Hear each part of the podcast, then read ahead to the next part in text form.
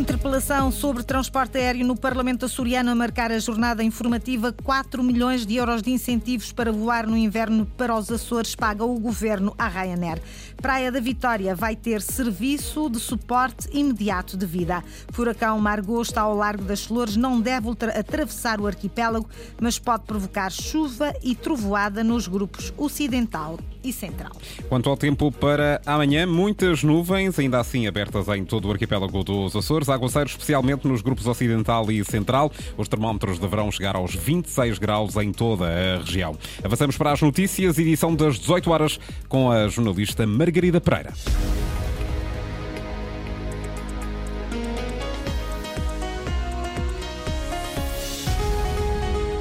Qual o valor dos incentivos pagos à Ryanair para manter a operação de inverno nos Açores?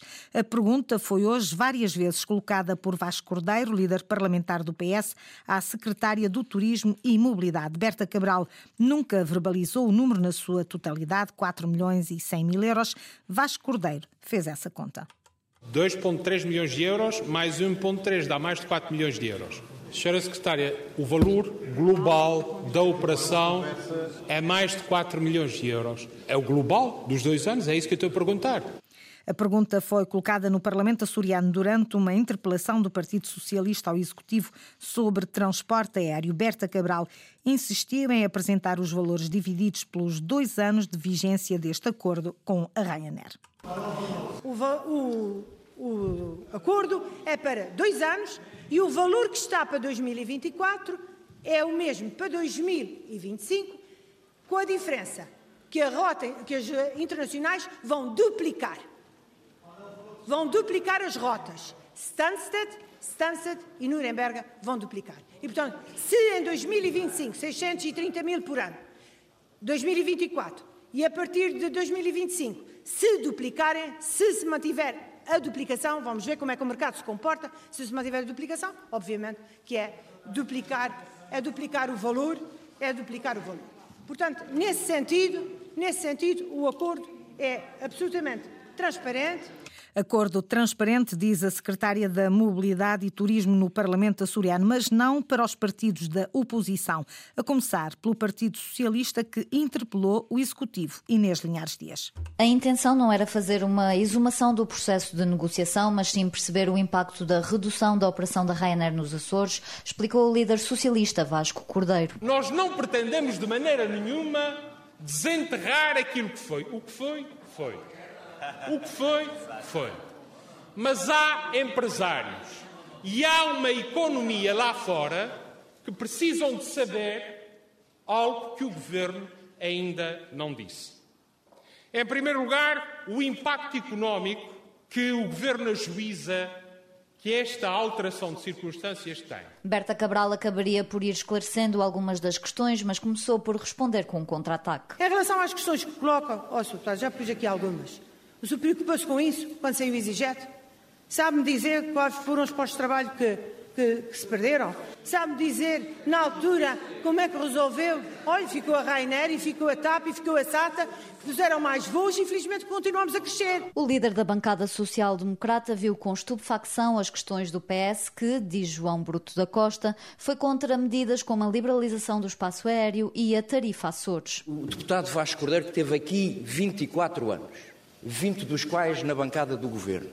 Talvez o maior responsável nesta região pela relação dos Açores com o exterior, pela mobilidade aérea, e vir o senhor agora falar de planeamento, de acessibilidades, de milhares de passageiros, do impacto económico. António Lima, do Bloco de Esquerda, considera este um acordo vergonhoso em que o governo paga para reduzir e despedir. O acordo que o governo anunciou com a Ryanair é uma vergonha, uma humilhação para os Açores.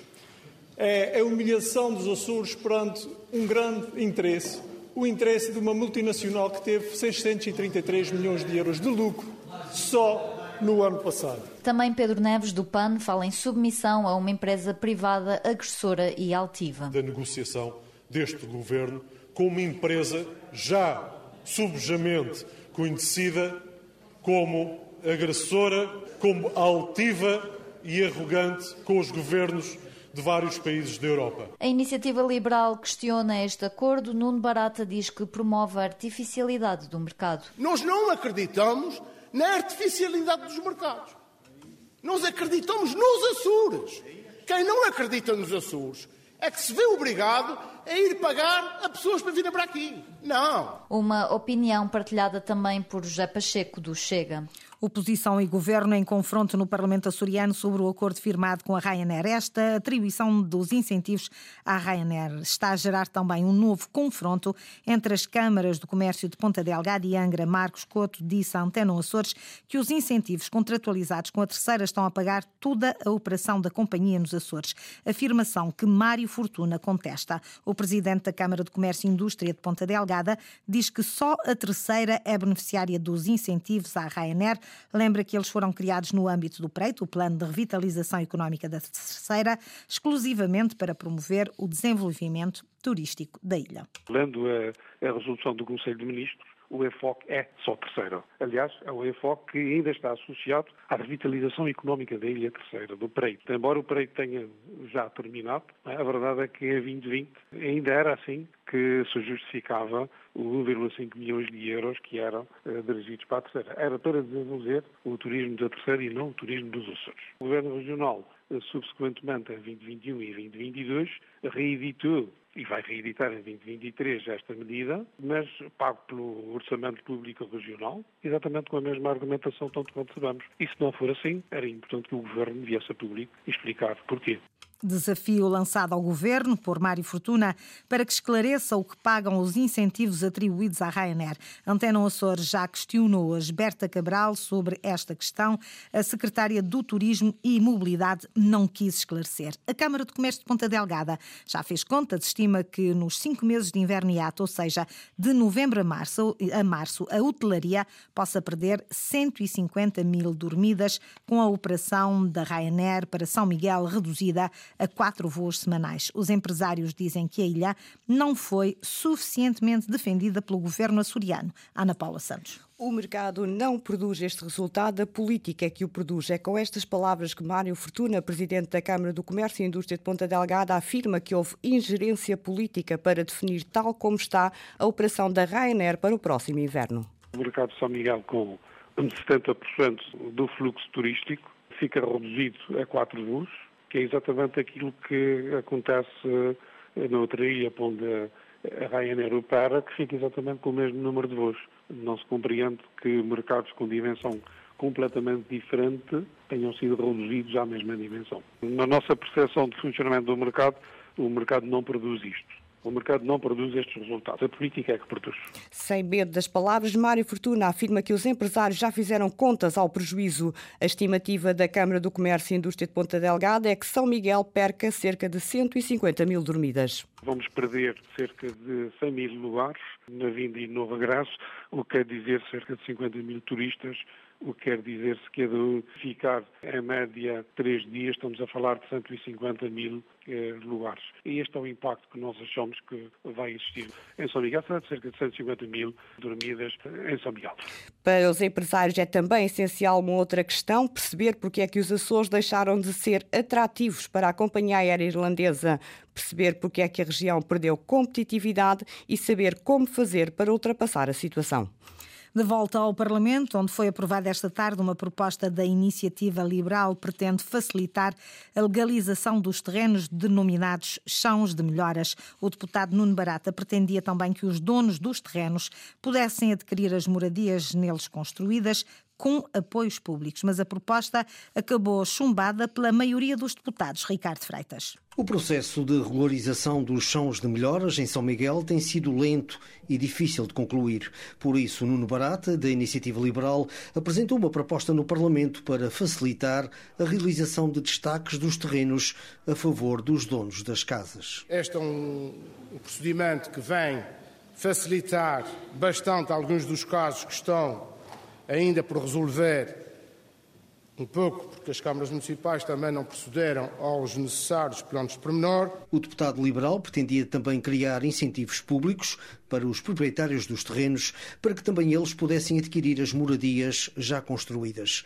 Mas Sabrina Furtado, do PSD, discorda desta medida. Os donos das casas poderem, como podem hoje, adquirir os terrenos? Sim, senhor os donos dos terrenos puderem, a partir de hoje, com dinheiro público, adquirir as habitações destas pessoas, não, senhor. Também Paulo Estevam, do PPM, entende que dar apoios públicos aos proprietários dos terrenos seria inverter o sentido inicial do diploma. Inverte completamente a filosofia da criação desta legislação. É que os proprietários dos terrenos possam adquirir as benfeitorias e tenham apoio nesse sentido da região autónoma dos Açores. A maioria dos deputados acabou por votar contra este artigo da proposta, aprovando apenas a restante redação do diploma. O Partido Socialista absteve-se na votação final por entender que esta solução não vai resolver os problemas dos chãos de melhoras, como explica Vasco Cordeiro, líder parlamentar. A solução proposta pelo Sr. Deputado Nuno Barata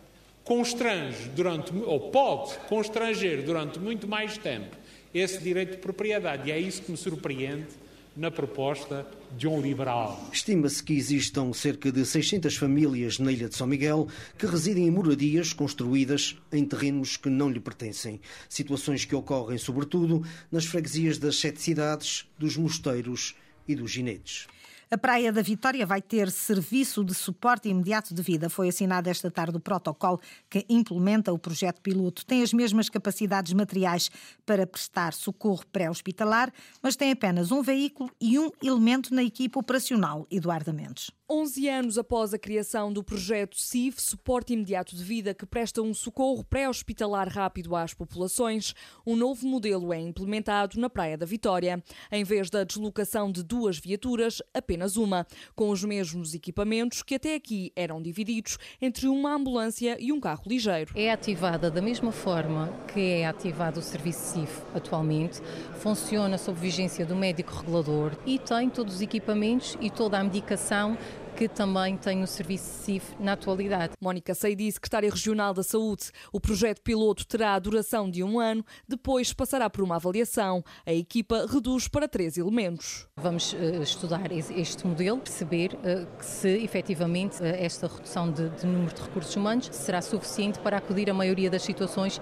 que são solicitadas a nível da região. A nova ambulância CIF ficará sediada na Praia da Vitória, mantendo-se o antigo sistema sediado em Angra do heroísmo. Quando há uma emergência, o, o meio que estiver mais próximo, uh, que for mais adequado, portanto o serviço coordenará de forma que esse meio é que socorra as pessoas. Luís Vasco Cunha, presidente da Associação de Bombeiros da Praia da Vitória. O serviço tem neste momento um horário de 13 horas, das 7 às 20. O ideal seria, seriam as 24 horas, como, como é evidente. As verbas de, que dispomos dão para 13 horas. Entre o bom e o ótimo, eh, muitas vezes temos que ficar no bom. Penso que a breve prazo, e isso será também alvo da avaliação da nossa parte, uh, caminharemos para uma cobertura total, de forma a dar resposta adequada a todas as solicitações. São Miguel, Terceira, Faial e Pico são as ilhas que neste momento têm suporte imediato de vida. Se o projeto piloto de ambulância CIF for avaliado de forma positiva, poderá estender-se a outros conselhos. Para servir melhor os doentes, o Hospital de Ponta Delgada vai ser requalificado, já tem quase 24 anos.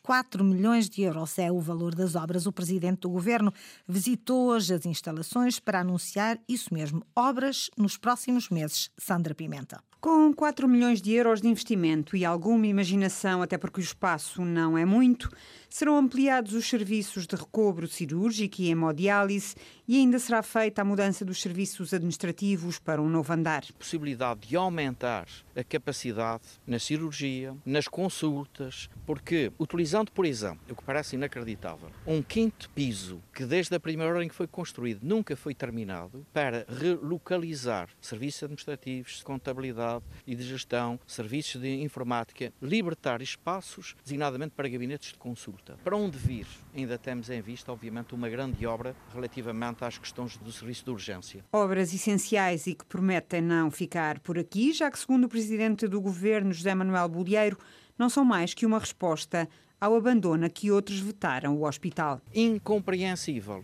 um abandono e uma degradação do mesmo, apesar de ter sido um edifício novo, construído há pouco mais que duas décadas, não ter tido, enquanto instalação, para não falar depois dos equipamentos e dos recursos humanos que se precedem e são essenciais, e portanto viemos aqui garantir o compromisso da nossa redobrada atenção quanto à requalificação, à manutenção e até mesmo à ampliação. Compromissos para o futuro, mas que José Manuel Bolieiro recusa já serem a pensar na campanha eleitoral. Governar é fazer o bem que precisa ser feito ao desenvolvimento do nosso povo e da nossa terra. E não tem calendário. Começa no primeiro instante e termina no último instante. É isso que eu vou continuar a fazer. Presidente do Governo José Manuel Bolieiro, que esteve acompanhado nesta visita ao Hospital de Ponta Delgada pela Secretária Regional da Saúde, Mónica Seidi. Está assinado o primeiro contrato para a prestação de cuidados domiciliários a idosos na Ilha do Faial. É o programa Novos Idosos alargar-se a mais ilhas para além de São Miguel e Terceira. Manter o idoso em sua casa enquanto for esse o seu desejo é o objetivo deste programa, que o vice-presidente do governo diz ser líder, não apenas no país, mas na Europa, Luís Branco. Maria de Jesus Furtado, 89 anos de idade, nascida e criada na Ilha do Faial. Na sua terra natal, o Salão tem a sua casa onde vive. É a primeira a assinar um contrato de prestação de serviços ao domicílio a idosos. São os novos idosos dos Açores. Neste caso, na Horta, criamos três postos de trabalho, técnicos superiores na instituição, um posto de trabalho aqui, a neta para cuidar da avó, e a avó que fica em casa e não vai para o ar. Portanto, é um programa inovador, de um grande alcance humano, uh, de um humanismo extraordinário, que a região autónoma dos Açores é líder, está a liderar no país e que eu saiba, na Europa. Portanto, isto é uma alegria enorme. Artur Lima, vice-presidente do governo com a pasta da Solidariedade e Segurança Social. Só na Ilha do Faial houve 63 candidatos. Estão aprovados 50 candidaturas, um rácio de 80%, semelhante noutras ilhas dos Açores. São Miguel uh, está a correr muito bem, em Ponta Delgada extraordinariamente bem, na Praia de Vitória extraordinariamente bem, uh, toda a gente muito satisfeita. Uh, aliás, tem pedido que vá lá visitar alguns idosos que estão em casa. aqui na Horta concluído o processo e vamos concluir brevemente na Lagoa e em Vila Franca.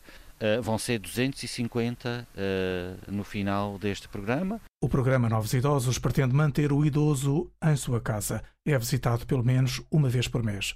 A Santa Casa da Misericórdia estabelece ao cuidador um plano individual de cuidados.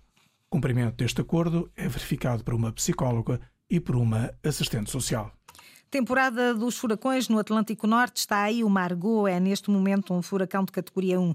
Encontrava-se às 15 horas a cerca de 1274 quilómetros a sudoeste das Flores. Com os dados disponíveis neste momento, não deverá atravessar o arquipélago dos Açores, diz o IPMA em comunicado. No entanto, a sua influência poderá fazer-se sentir nos grupos ocidental e central na quinta e também na sexta-feira, dias 14 e 15 de setembro, com ocorrência de chuva e trovoada, um furacão a merecer acompanhamento nos próximos dias.